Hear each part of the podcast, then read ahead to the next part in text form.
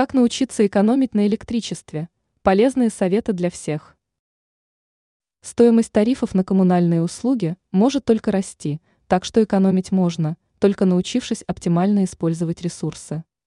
Без электричества в быту никак, мы используем его постоянно, однако есть определенные варианты, когда его можно существенно экономить. Поговорим об основных электроприборах. Самые главные потребители электроэнергии в вашем доме – это, конечно же, холодильник и стиральная машина.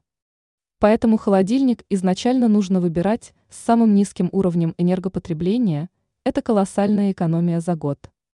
Разницу в стоимости с более дешевыми моделями вы окупите уже через несколько лет, плюс в дорогих моделях более долговечные компрессоры.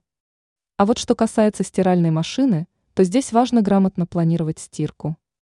Заранее разделять вещи по цветам и типу ткани, и проводить стирку в один день. Ежедневная стирка по нескольку вещей очень серьезно будет бить по вашему карману. И в жару, если вы используете кондиционер, ставьте автоматическую поддержку температуры в 22 градуса, это комфортная температура, и электроэнергии будет потребляться мало.